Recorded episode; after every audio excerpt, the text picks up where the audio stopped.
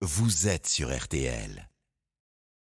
RTL Matin, bien chez soi. Notre guide dans la jungle de l'immobilier, mieux, il est notre coach à nous sur RTL. Stéphane Plaza est arrivé pour les conseils du samedi matin. Bonjour. Vous allez nous expliquer comment le télétravail influence nos choix de maison ou d'appartement. C'est vrai qu'avec la pandémie, ça s'est développé ce télétravail. C'est quoi l'impact sur le marché immobilier résidentiel?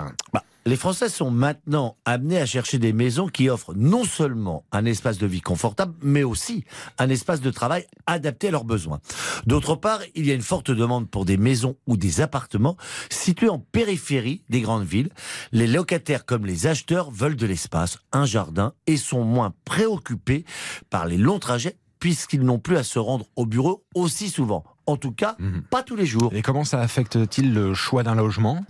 Les critères de choix des Français pour leur logement ont majoritairement évolué et je crois pouvoir dire que cette tendance va perdurer. Même si parfois les raisons budgétaires obligent à faire quelques compromis, par exemple une pièce supplémentaire qui peut être transformée ou utilisée en bureau est devenu un critère de choix majeur. De plus, avec la généralisation du télétravail, les espaces extérieurs et la proximité de la nature sont devenus aussi des critères très très très importants. Et Stéphane, ça n'impacte que les prestations de la maison ou de l'appartement? Non, pas seulement. Il y a également un intérêt pour les espaces de coworking où les résidents d'une même zone peuvent partager un espace de travail bien équipé.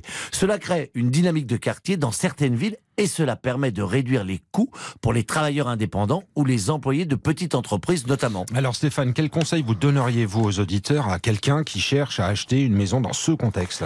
Premièrement, il est essentiel de bien réfléchir à vos besoins en matière d'espace de travail. Avez-vous besoin d'un bureau dédié ou au contraire, souhaitez-vous travailler dans un espace partagé? Deuxièmement, pensez à l'accessibilité. Même si vous travaillez principalement de chez vous, il est probable que vous deviez parfois vous rendre au bureau, rencontrer vos équipes, vos collègues ou rencontrer des clients. Assurez-vous que votre maison soit facilement accessible par les transports en commun ou qu'elle bénéficie d'un bon accès routier si vous vous déplacez en voiture par exemple. Et une fois qu'on a répondu à toutes ces questions, là, on est prêt à choisir la bonne maison pour télétravailler? Presque. N'oubliez pas de penser à long terme et même à la revente potentielle. Les tendances peuvent changer, donc investir dans une maison flexible, modulable ou avec des possibilités de réaménagement devrait vous permettre de vous adapter à différents besoins au fil du temps si nécessaire. Le télétravail et son impact sur le marché immobilier résidentiel. Vous avez toutes les réponses, c'est signé Stéphane Plaza ce samedi matin sur RTL et vous réécoutez évidemment directement sur notre site rtl.fr.